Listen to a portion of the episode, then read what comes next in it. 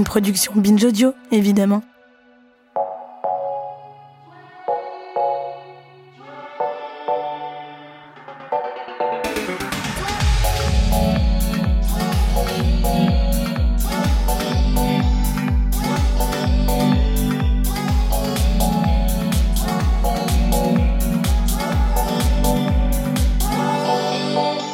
Sucre, pupus, nounours. Ce sont des mots qui font enfantin, à cause de la répétition. Mais pourquoi, pour noter une prononciation enfantine, dit-on nounours et pas ours-ours Eh bien parce que l'enfant qui va entendre un ours va avoir tendance à ne pas bien identifier le processus de liaison entre les deux mots, entre un et ours, et à dire le nours et donc le nounours, le noiseau, le ordinateur. Ce sont des erreurs normales, qu'on trouve souvent même mignonnes, et que tous les enfants font. Et c'est peut-être pour nous le rappeler avec tendresse qu'on retrouve plein d'erreurs de liaison dans nos chansons d'enfance. Un petit la courte paille, un petit la courte paille, pour savoir qui, qui, qui serait mangé, pour savoir qui, qui, qui serait mangé, oh oh la liaison, cette petite consonne qui se balade, ça n'a l'air de rien et pourtant ça pose plein de questions stylistiques et linguistiques. Des questions phonétiques, de prononciation, des questions syntaxiques, de découpage de liens entre les mots, des questions d'acquisition du langage et enfin des questions sociolinguistiques puisque faire ou ne pas faire certaines liaisons, ça peut devenir une stratégie de distinction sociale. Pour explorer tous ces aspects de la liaison, cet épisode se déclinera en deux volets, selon la nouvelle formule de Parler comme jamais. Dans le premier volet, on va parler de la liaison chez les enfants, pourquoi l'apprentissage indispensable de la liaison est une tâche complexe et coûteuse dans l'acquisition du langage. Dans le deuxième volet, on parlera des adultes et de distinction sociale en étudiant un cas particulier, la liaison de prestige, celle qui fait vraiment classe dans les dîners.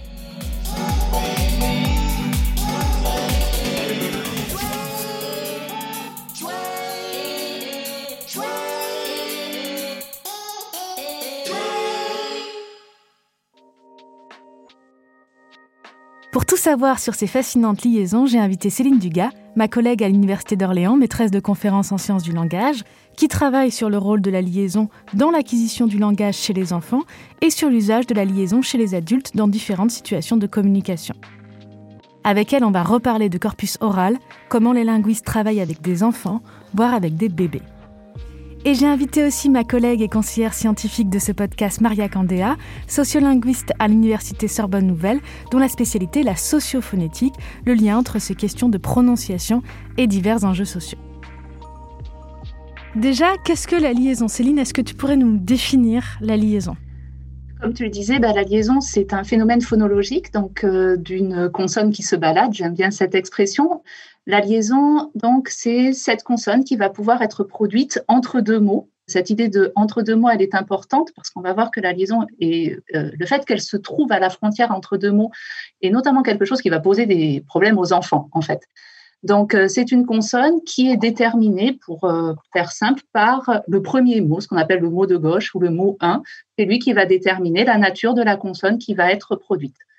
Donc, euh, ce qu'on peut dire aussi de la liaison, c'est qu'elle fait l'enchaînement en fait entre deux mots. L'apparition de cette consonne va faire l'enchaînement entre deux mots. C'est aussi une survivance d'une prononciation ancienne plus phonétique où on prononçait plus généralement euh, les consonnes, les lettres en général. Les consonnes finales, voilà. Et euh, ces consonnes finales, euh, on peut à peu, enfin la prononciation de ces consonnes finales a peu à peu disparu et on en trouve une survivance dans les liaisons. Quelles sont ces consonnes? Est-ce que c'est toutes les consonnes qui vont servir de liaison, qui vont jouer ce rôle de liaison? Est-ce que c'est certaines consonnes particulièrement?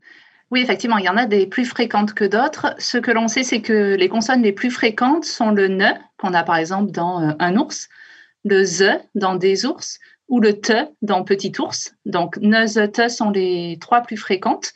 Et puis ensuite, on en a deux autres qui sont plus rares, qui sont le pe, comme dans euh, trop important, ou le re qu'on va en voir en, finale verbale, euh, comme par exemple veuillez laisser un message après le bip sonore. Là, on a une liaison en re. Mais le peu et le re sont plus rares que les trois autres. je voulais juste dire que ces consonnes, en fait, ont fluctué dans le temps et quand on s'intéresse à l'histoire de la langue, on se rend compte qu'à certains moments, le français a eu tendance à, éliminer pas mal de consonnes, surtout en fin de mots. Notamment en ancien français, et qu'à un moment donné, euh, ces consonnes se sont retrouvées dans les graphies quand les graphies ont commencé à se stabiliser, et que euh, dans l'histoire de la langue, en fait, ça fluctue tantôt. Euh, finalement, petit à petit, la prononciation s'est écartée de plus en plus de l'écrit, et on se retrouve avec ces difficultés liées à la prononciation de certaines consonnes finales parce qu'elles n'apparaissent qu'à l'écrit. Les liaisons, ça fluctue. Ça fluctue dans l'histoire de la langue, mais aussi au moment présent. On classe généralement les liaisons en trois types, les liaisons obligatoires, les liaisons facultatives et les liaisons interdites. Céline Dugas nous explique ce classement. Ce qu'on appelle les liaisons obligatoires ou catégoriques ou systématiques, qui vont être des liaisons, alors c'est pareil, on va avoir des, des, façons de les définir différentes selon que l'on s'intéresse à la norme ou plutôt à l'usage. En tout cas, on peut retenir que c'est des liaisons qui sont tout le temps faites. D'accord? Donc, c'est liaisons obligatoires. Et euh, bah, pour donner quelques exemples de liaisons obligatoires, c'est celles qu'on va avoir entre déterminant et non, par exemple, dans euh, les enfants, ou entre pronom et verbe dans on arrive. Ça ne nous viendrait pas à l'idée, en fait, de dire on arrive. Mm, mm, voilà. Mm. Donc, si on ne faisait pas la liaison dans ces contextes de liaison obligatoire, ça, entre guillemets, ça choquerait l'oreille. Voilà, ça montre bien qu'elles sont tout le temps faites par tous les locuteurs. En fait. D'accord. Ensuite, la deuxième catégorie, c'est les liaisons qu'on appelle facultatives ou variables. Et elles, donc contrairement aux liaisons obligatoires, elles ne sont pas tout le temps faites. Et euh, c'est là que la sociolinguistique, par exemple, va intervenir parce que selon le locuteur, selon la situation, on va faire ou on ne va pas faire ces liaisons-là. Donc, euh, typiquement, sur l'exemple que je donnais tout à l'heure sur euh, laisser un message après le bip sonore, celle-ci, ben, elle est variable. Elle est variable, elle peut être faite comme elle peut ne pas être faite. Tu viens d'en faire une, pas être faite, qui est variable. On peut dire pas être faite et les deux vont être correctes. Voilà, j'allais rebondir dessus. Merci Maria. Donc voilà, ça, ce sont des liaisons euh, variables. Mhm. D'ailleurs, on peut les faire ou on peut ne pas les faire, et on ne considérera pas comme, comme erroné le fait de ne pas la faire, en fait. Ce qui serait le cas d'une liaison obligatoire. Et puis, on a donc euh, une troisième catégorie qu'on appelle classiquement interdite ou impossible, qui mhm. sont des contextes euh, qui, sur la base de la graphie, correspondraient à ce qu'on considère comme un contexte de liaison, c'est-à-dire un premier mot qui se termine par une consonne non prononcée et puis un deuxième qui commence par une voyelle, mais la liaison ne se fera jamais en fait. Donc, euh, on a comme exemple, après un nom au singulier, on ne mhm. fait pas la liaison derrière. Par exemple, euh, on ne dira pas euh, un château orange. Ça commence déjà à devenir compliqué, mais nous ne sommes pas au bout de nos peines. Vous connaissez la question récurrente des haricots ou des haricots? On peut lire qu'il faut dire des haricots à cause d'une histoire de hache aspirée.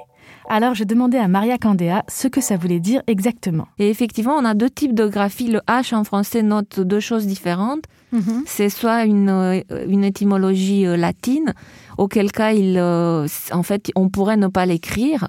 Il ne sert à rien. Il sert juste à décorer les mots et montrer qu'ils viennent du latin. Mhm. Et dans les autres langues romanes, il n'est souvent pas écrit dans ces cas-là. Et euh, c'est comme s'il n'existait pas, en fait. Et on a des H qui notent euh, une origine euh, souvent germanique ou d'autres langues auxquelles le français a emprunté des mots. Et dans ce cas-là, comme dans le cas des haricots, c'est une façon aussi de noter à l'écrit le blocage de la liaison et de l'élision aussi d'ailleurs. Mais alors ça veut dire qu'il ne faudrait pas faire la liaison quand c'est des H d'origine germanique, mais qu'il faudrait les faire quand c'est des H d'origine latine. Ça devient très très compliqué. Tout à fait, ça devient compliqué parce que ça fait intervenir l'histoire de la langue à laquelle on n'a pas accès directement. Donc on ne peut pas avoir de règles il faut apprendre par cœur des listes de mots.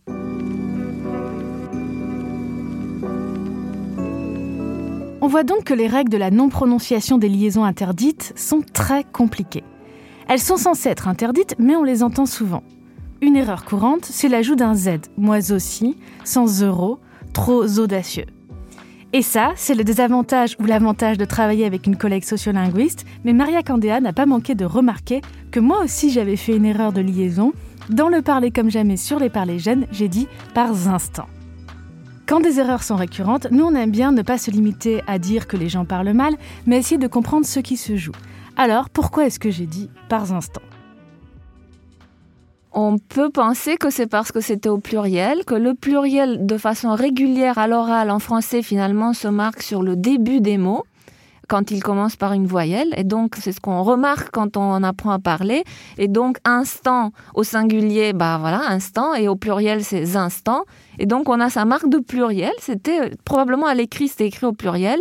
Et il y a comme une anticipation, comme une surmarque de pluriel qui n'a pas lieu d'être là, qui se déplace, mais qu'on peut expliquer par analogie. C'est-à-dire que je voyais soit je, là je lisais un texte donc euh, voilà. où je le voyais graphiquement dans ma tête, je voyais le S du pluriel d'instant et je l'ai prononcé en disant par instant. C'est pour ça, que j'ai fait cette erreur de liaison. C'est exactement, c'est une explication possible. Ça a mis le mot instant au pluriel, une forme plurielle audible, alors que sinon on n'aurait pas de marque de pluriel à mm. l'oral, ce qui est embêtant. Ça, c'est une première explication. Une autre explication, c'est ce qu'on appelle l'erreur par analogie la tendance à vouloir appliquer la même règle avec régularité. On dit deux amis, trois amis, donc on va avoir tendance à dire quatre amis. C'est logique. Et quelquefois, l'analogie devient la règle. C'est le cas du Z analogique qu'on retrouve dans des formules à l'impératif comme parle-en ou profites-en bien, et qu'on ne considère pas comme des fautes. Le lexicographe Émile Littré allait même plus loin et considérait au XIXe siècle qu'une formule comme entre quatre yeux, qui s'explique selon le même processus analogique, n'était pas fautive. Et c'est vrai qu'elle est dans l'usage. Elle a même donné le verbe zioter. Certaines liaisons auparavant considérées fautives deviennent donc normales. Et ne vous inquiétez pas, ça ne veut pas dire qu'on va parler comme dans Les Nuls, dans ce sketch avec Bruno Carrette et Chantal Lobby, qui reprend l'intrigue du roman épistolaire Les liaisons dangereuses de Chauderlot de Laclos, en faisant plein de fautes de liaison. Vous êtes diabolique, maîtresse. Mais y a-t-il plus de ces mécréants qui vous haïssent? Pourtant, ils ont été vos amis. Ils ont été Ils le sont encore. Ils le seront à jamais. Et si ma haine ira à eux, leurs amours ira à moi. Dieu vous entende, maîtresse. Dieu vous entende. Les liaisons dangereuses. Un film époustouflant avec que des fautes d'accord. On a vu que ce qu'on appelle les liaisons facultatives ou interdites sont très variables dans l'usage. Tout le monde ne fait pas les liaisons facultatives, certains font des liaisons interdites plus souvent qu'on ne pense. Mais par contre, tout le monde fait les liaisons obligatoires, on arrive, les enfants. Tout le monde, sauf les enfants justement, ou les personnes adultes qui commencent à apprendre le français. Les liaisons, même obligatoires, ne sont pas innées et s'acquièrent petit à petit avec la pratique. On en parle avec Céline Dugas. Quels sont les problèmes que pose la liaison aux enfants qui apprennent à parler en français? Bah, des problèmes qui sont liés à la définition de la liaison, comme on le disait tout à l'heure, c'est-à-dire que la liaison étant un enchaînement, mhm. et l'enfant n'ayant pas le découpage des mots en tête, en fait, il doit se débrouiller, lui, pour découper ce qu'on appelle ce flux de parole. Et il n'a aucune marque à l'oral pour lui indiquer les endroits où il va pouvoir couper pour récupérer des mots. Et donc, pas les blancs qu'on a à l'écrit. Ah, voilà. Exactement, mhm. exactement. À l'écrit, c'est facile de, savoir ce qu'est un mot parce qu'il est mhm. entre deux blancs. À l'oral, tout est beaucoup plus compliqué parce que justement, les mots s'enchaînent les uns aux autres et que donc on n'a on pas de blanc, on n'a pas de marque en fait, ni de marque prosodique en fait, qui mhm, permettrait de, de savoir euh, où on va couper. Donc ça, c'est le premier problème. Le deuxième problème, c'est la question de la variation. C'est-à-dire que euh, même s'il pense avoir peut-être compris quelque chose de la liaison, il faut qu'il apprenne aussi que pour un mot donné, je ne sais pas, par exemple le mot ours, il va pouvoir l'entendre sous des formes différentes selon le mot qui le précède. Donc il va entendre un ours, deux ours, petite ours. Et chaque fois, ça va générer en fait des formes différentes à son oreille. Et il va devoir comprendre en fait pourquoi il a des formes comme ça différentes en fonction du mot qui précède. Oui, parce que les enfants apprennent à parler selon ce qu'ils entendent. Et là, il y a la difficulté d'essayer de se débrouiller alors qu'on entend des choses différentes. Sans avoir la règle, il faut quand même choisir entre tours, nours, ours et ours. Tout le temps. Et l'ours. Et, l'ours. Voilà. Et justement, Céline, pour étudier donc euh, ce développement du langage, comment la liaison joue ce rôle-là, les erreurs qu'on peut faire, qu'est-ce que ça montre, ça pose encore la question des corpus, et c'est des corpus avec les enfants, et ça, ça paraît plus compliqué. Comment on fait pour... Euh, parce que bon, les adultes, on voit, on leur donne une tâche à faire, etc. Mais comment est-ce qu'on fait des corpus? Comment est-ce qu'on travaille avec des enfants? C'est quoi les méthodes utilisées? Et c'est à quel âge qu'on va les étudier pour, euh, oui, quand est-ce qu'on commence de la... Quand est-ce qu'on commence à travailler euh, l'acquisition du langage? Alors, tout ça est très variable. Hein. Je peux peut-être vous parler, moi, de ce que j'ai plutôt fait sur la liaison. On va voir que la plupart des méthodologies qu'on utilise avec les adultes, on va pouvoir trouver des moyens de les faire passer aussi aux enfants, c'est-à-dire qu'on va pouvoir faire des corpus un petit peu comme euh, de type euh, SLO ou MPF, qui sont des corpus de situations plutôt naturelles, et s'immiscer dans des familles, par exemple, pour aller faire des enregistrements et avoir des situations naturelles. Ça, c'est possible aussi avec des enfants. Alors, ça pose la difficulté de la transcription derrière, parce qu'un enfant n'est pas toujours très compréhensible. Et donc, pour transcrire, euh, voilà, c'est beaucoup plus compliqué que pour un adulte. Mais on peut avoir ce type de corpus-là avec des enfants, c'est tout à fait possible. Tu peux préciser à quel âge tu les prends? Alors, euh, moi, pour travailler sur la liaison, c'est à partir de deux ans, ah oui, tout. deux ans, six mois, jusqu'à six ans. Alors, je m'arrête avant l'entrée au CP, justement, pour, euh, pour pas qu'il y ait cette influence de l'écrit. Alors après, j'ai d'autres études une fois qu'ils sont rentrés dans l'écrit, mais euh, de manière un petit peu distincte. Et comment est-ce qu'on présente aux enfants les tâches qu'on leur fait faire? Est-ce qu'on le présente comme un jeu? Est-ce qu'on leur explique? Qu'est-ce qu'on, Comment on les présente? Comment on les introduit? Oui, bien sûr. Donc, s'il s'agit d'une tâche, comme je le disais là, de recueil euh, en situation naturelle, où l'enfant n'a pas de tâche véritablement à accomplir, on le laisse jouer euh, avec sa famille normalement. Si on, fait le choix de faire passer des tâches expérimentales en fait aux enfants, c'est exactement ça. On va, le présenter sous forme de jeu. Alors, euh, il faut venir avec tout un attirail pour mettre l'enfant à l'aise. voilà, tout ça, c'est le travail de l'enquêteur en fait, hein, qui, très différent d'un enquêteur euh, avec des adultes. Et on va le présenter le plus possible sous forme de jeu. Alors, soit avec des petites figurines d'animaux, soit on va leur montrer des dessins rigolos. Enfin, voilà, il faut trouver tout un tas de, de petites astuces pour que l'enfant euh, déjà accepte de venir et puis ensuite accepte de parler euh, de manière le plus où il sera le plus à l'aise possible, parce que c'est ça qui prime quand même. Il faut qu'il soit bien. Alors, on va écouter des extraits où justement on entend des, consignes en quelque sorte, mais moi j'ai une autre question. Est-ce que les parents, des fois, ça les inquiète? Est-ce que les parents ont peur que, je ne sais pas, ça perturbe leur enfant justement dans ce processus d'acquisition du langage? Parce qu'on parle de comment mettre les enfants à l'aise, mais j'imagine qu'il faut l'autorisation des parents à deux ans. Donc, euh, comment les parents réagissent à ça. Comment ça se passe? Eh ben, Il faut expliquer en fait. Il faut expliquer ce qu'on va faire euh, avec l'enfant, le type de tâche, alors sans aller jusqu'à dire véritablement ce sur quoi on travaille pour ne pas fausser l'enquête. Il faut expliquer et puis dire ce que l'on va faire également des données derrière. C'est surtout ces deux aspects-là qui vont rassurer les parents et puis, euh, selon comment ça se passe, les parents peuvent être présents s'ils le souhaitent. Tout, ça, ça dépend vraiment de, la façon dont l'enquête est menée. Mais généralement, si, on arrive à bien expliquer, il n'y a, pas de problème. C'est plus difficile ou c'est pas plus difficile de trouver des enfants pour euh, faire ce genre d'enquête que des adultes? Comment ça se passe? Non? Je pense que c'est plus difficile. Hmm, quand même. Il faut que tu en choisisses un dans les quatre, là. Ici. Tu choisis un. Un seul. La girafe. Tu prends la girafe? D'accord. Alors, comme la girafe, elle est toute seule à la maison, elle a envie d'appeler ses copains pour jouer. D'accord Donc là, par exemple, pour que tes copains y viennent, il va falloir que tu les appelles. Et pour ça, par exemple, la girafe, elle va dire, elle va dire chien, chien, viens à la maison. Donc, hop, chien, il s'avance. Alors vas-y, maintenant, il faut que tu fasses la même chose avec les autres. Attends, hop, le chien, il reste là, pour l'instant. Vas-y, elle vient, perroquet. Vas-y, et les autres Tous. Faut que tu fasses avec tous. Viens le l'ours. Écureuil, viens ici. Moi aussi, j'arrive. Euh, ours, viens ici. Oui Hop, c'est bon, tout le monde est presque arrivé. Il faut les appeler encore une fois et après ils pourront jouer avec toi. Alors, euh, juste pour préciser, donc l'enquêtrice ici, c'est euh, Jennifer Ganaï qui fait une thèse justement sur l'acquisition de la liaison à travers différents types de recueils de données. Et donc, cette tâche qu'on a appelée une tâche d'apostrophe, pour apostropher en fait les animaux, c'est une une manière à laquelle on a pensé pour que l'enfant produise le mot en isolation, c'est-à-dire sans déterminant, sans rien devant, ce qui est une situation rare en fait dans la parole. C'est très rare qu'on dise ours. Hmm. On va dire tiens, regarde l'éléphant, oh tu as vu l'ours, etc. Donc c'est très rare que le mot soit en isolation.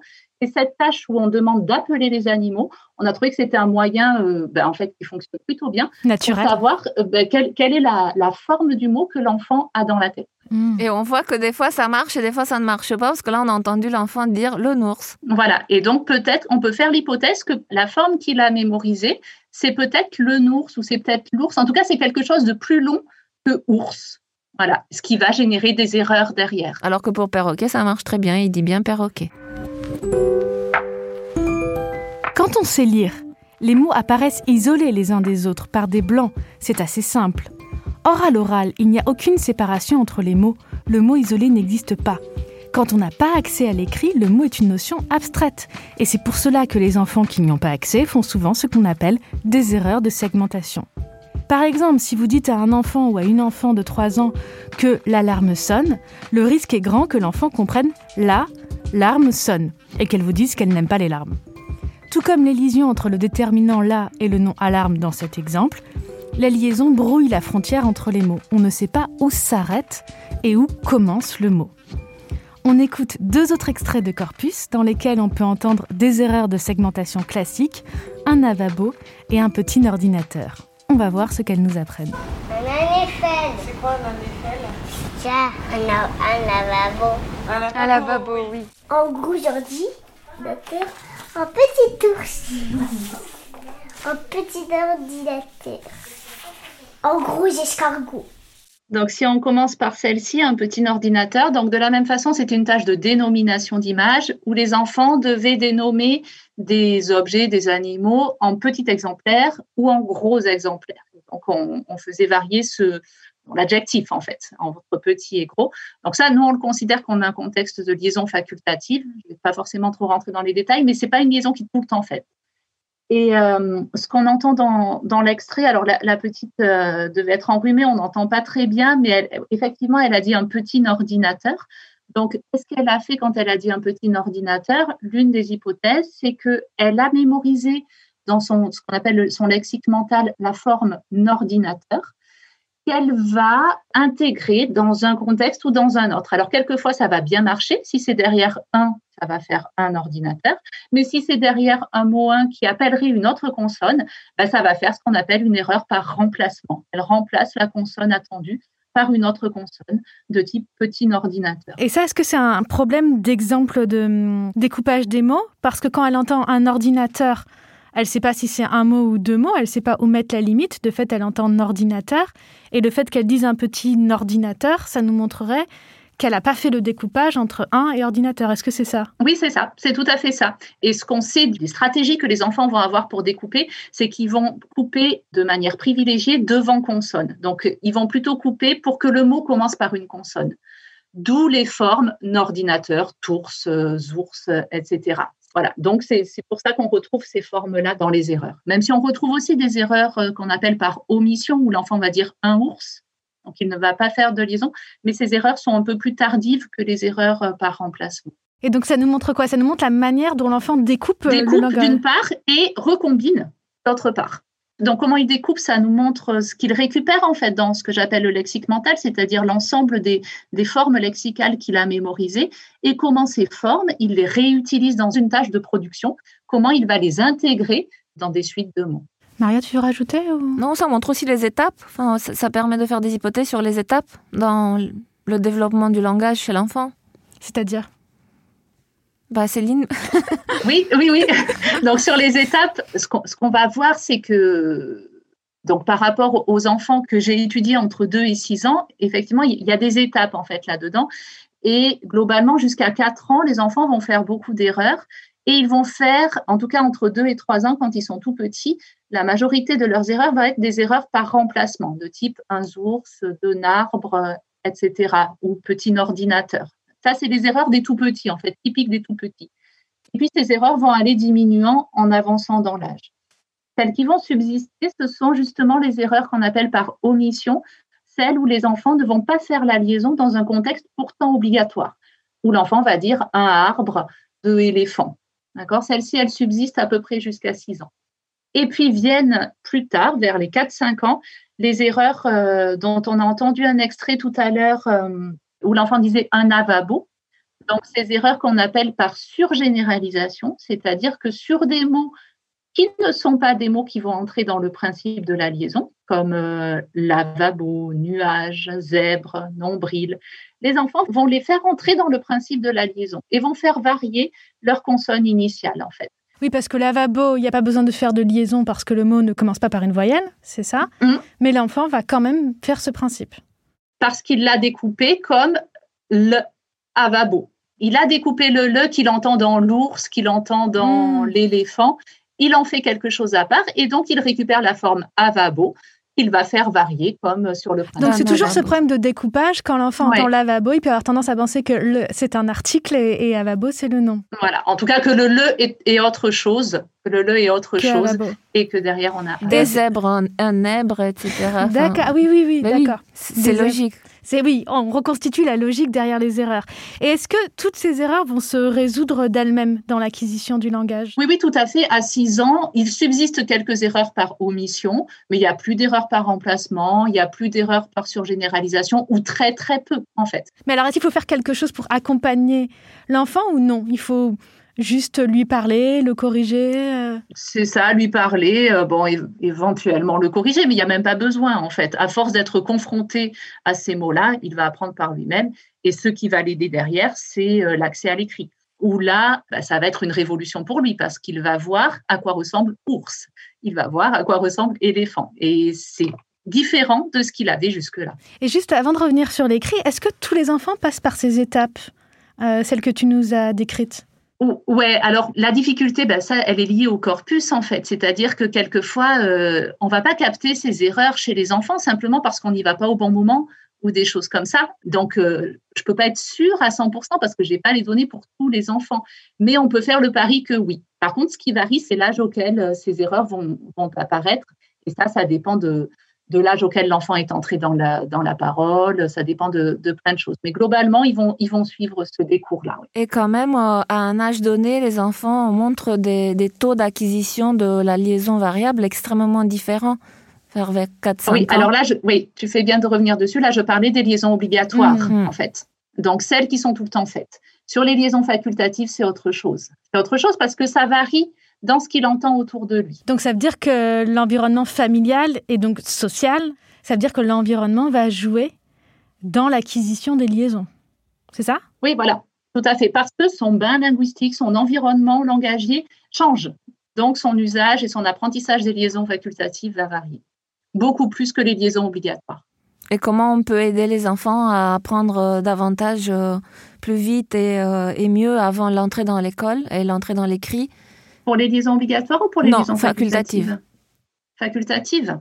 Il faut un, un, environnement qui soit riche, en fait, quantitativement et qualitativement. Mais bon, ce n'est pas une recette, en fait, hein, mais c'est ce qui va faire que ça varie, c'est la quantité de ce que l'enfant va pouvoir capter et la qualité de ce qu'il capte, c'est-à-dire la façon dont on, dont on s'adresse à lui aussi et dont on parle aussi autour de lui. D'où l'importance de faire écouter des, des contes, euh, des lectures de contes. Oui, parce, que, des fois, dans les contes, par exemple, même si spontanément, nous, on ne va pas forcément faire des liaisons facultatives, j'ai l'impression que quand on lit des contes, peut-être ça va avec le ton du conte, on va plus les faire aussi, des fois. Il y a certaines lectures de l'écrit qui font qu'on prononce plus les liaisons et qu'on varie justement.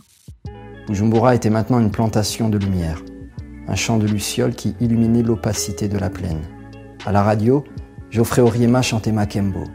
Sa voix était un instant de grâce. Elle fondait comme un bout de sucre dans nos âmes, et ça nous a de notre trop-plein de bonheur. On ne s'était jamais senti si libre, si vivant, de la tête aux pieds, à l'unisson, reliés entre nous par les mêmes veines irrigué du même fluide voluptueux.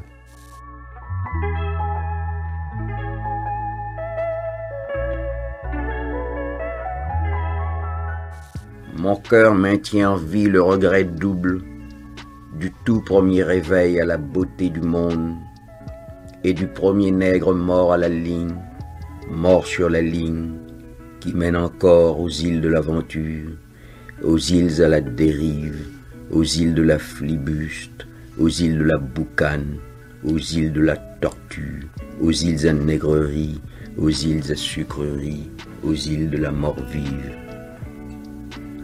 Black les belles à boire pour ne pas changer, Black les belles à boire, à quoi bon changer?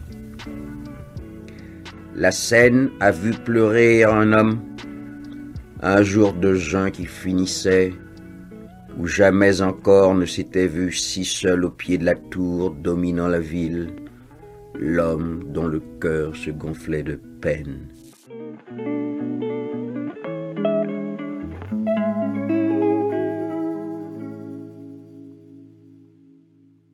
On voit donc que l'acquisition du langage se fait très tôt, mais peut-être plus tôt qu'on ne croit. Dès leur naissance, les enfants apprennent à parler. On peut étudier l'acquisition du langage non seulement chez des enfants, mais même chez des nourrissons. À partir du moment où ils entendent parler autour d'eux, c'est cet environnement-là qui va déclencher en fait le fait qu'ils vont commencer à construire des choses, à avoir des stratégies de traitement de ce flux de parole continu. On sait que tout petit, en fait, les enfants sont sensibles à des choses très très fines que nous, on ne perçoit même pas, même plus du tout en tant que locuteur. Par exemple, ils sont très, euh, très fins sur des traitements statistiques qu'ils vont faire de la langue. Ils perçoivent qu'il y a des suites de sons qui sont improbables à l'intérieur d'un mot. C'est ce qu'on appelle la phonotactique. Ça, nous, on n'en a plus conscience en fait. Mais eux, comme ils n'ont accès qu'à ce flux de paroles, ils sont très fins sur des éléments euh, vraiment tout petits de la langue. Donc, il y, a pas mal d'études qui portent là-dessus sur la façon dont ils vont se débrouiller justement pour découper ce flux de paroles. Et donc, à partir du moment où l'enfant entend parler autour de lui, et eh ben c'est euh, c'est parti quoi. Et comment on voit, comment on peut évaluer leurs réactions? Justement ce qu'ils comprennent, enfin, ces opérations mentales dont tu parles, comment on fait pour les étudier chez des bébés, par exemple? Ça, c'est plutôt au niveau euh, chez les psychologues, en fait, hein, qu'ils vont faire euh, ce, type d'études, les psychologues et les psycholinguistes, donc qui ont des, euh, des, méthodes qui sont différentes des méthodes des linguistes, en fait. Bah, par exemple, l'un des outils qu'ils utilisent, c'est ce qu'on appelle la succion non nutritive. Donc, on, on fournit une tétine à l'enfant et naturellement, le, bébé va téter cette tétine-là et il va avoir son rythme de croisière, entre guillemets, de, de succion de cette tétine. Et puis, on va lui faire écouter des choses, soit par exemple des tests pour savoir s'il reconnaît sa langue maternelle ou pas. Donc, on va, lui, on va regarder comment il, il tète en fonction de l'input qu'on lui envoie. Et à partir de là, on peut en déduire qu'il a perçu une différence ou qu'il n'a pas perçu de différence entre deux stimuli, par exemple. Ah, c'est facile. C'est-à-dire que quand on change la langue, par exemple, l'enfant est, à son rythme, du, du, du, il titre sa tétine, de façon monotone, euh, il fait pas attention parce que c'est toujours sa langue qu'il entend. Puis à un moment donné, on insère une phrase dans une autre langue. Si ça le frappe, il va s'arrêter, complètement surpris. Alors que si c'est toujours la même langue, si c'est toujours sa langue, euh, il ne s'arrête pas, ça ne fait. Donc ça illustre ce que tu disais, Céline, sur euh, le, distinguer les langues. C'est oui, distinguer les langues et du coup avant de les comprendre. L'enchaînement de sons qui lui paraît étrange, c'est ça? Sur l'enchaînement de sons qui lui paraît pas. Oui, voilà, ou sur des choses peut-être plus massives ici prosodiques, tu vois, sur le hmm. rythme de la langue, sur, euh, en tout cas, voilà, ça c'est des méthodes qu'on peut employer chez des tout petits parce que ça s'appuie sur une réponse réflexe en fait de succion, et donc on va on va utiliser cet outil-là. Ça montre que tous les sons autour du nourrisson ne sont pas perçus de la même manière. Il y a bien une distinction entre euh, quelque chose qui va être repéré comme l'environnement normal euh, de la langue maternelle et, quelque chose qui va paraître différent, c'est ça hein? Voilà, ce qui explique qu'à quelques mois, très très vite, ils se mettent à imiter ce qui leur paraît vraiment mérité de l'être. L'imitation. voilà. Ah, c'est qui ça? La poule La poule, oui. Oui, c'est le chien. Gâteau Voilà. Gâteau Tu veux un gâteau?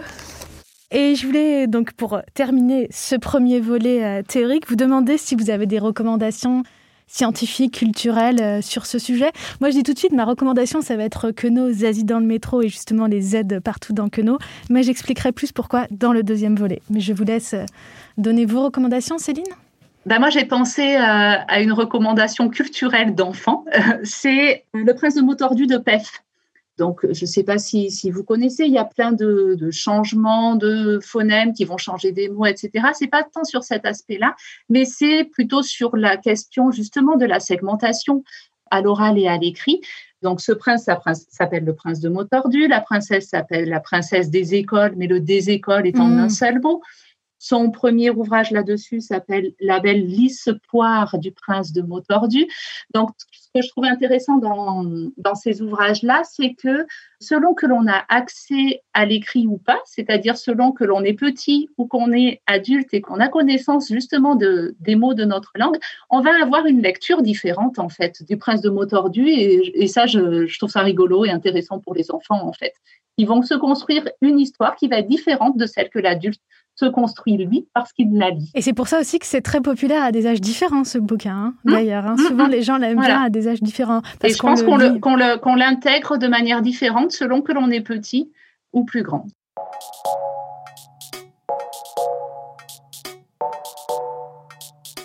Au début de cet épisode, on s'était demandé pourquoi la liaison est un phénomène aussi compliqué en français, Pourquoi on risque toujours de faire des erreurs et comment les enfants qui n'ont pas accès à l'écrit font pour l'apprendre Entre 2 et 5 ans, en gros, on l'a vu, les enfants ont acquis les liaisons dites obligatoires. Par contre, les liaisons facultatives, apprises plus tard, et les liaisons interdites continueront à poser problème aux enfants tout comme adultes, parfois pour toute la vie. Il ne s'agit plus de distinguer syntaxiquement les mots, l'article et le nom, mais de se distinguer en tant que personne qui parle, qui parle bien, qui parle de manière soutenue. Faire ces liaisons facultatives sans se tromper peut participer à ce qu'on appelle une prononciation de prestige. Liaison et prononciation de prestige, c'est ce qu'on verra dans le deuxième volet de cet épisode de Parler comme jamais avec Céline Dugas et Maria Candéa, et vous verrez, c'est extrêmement intéressant.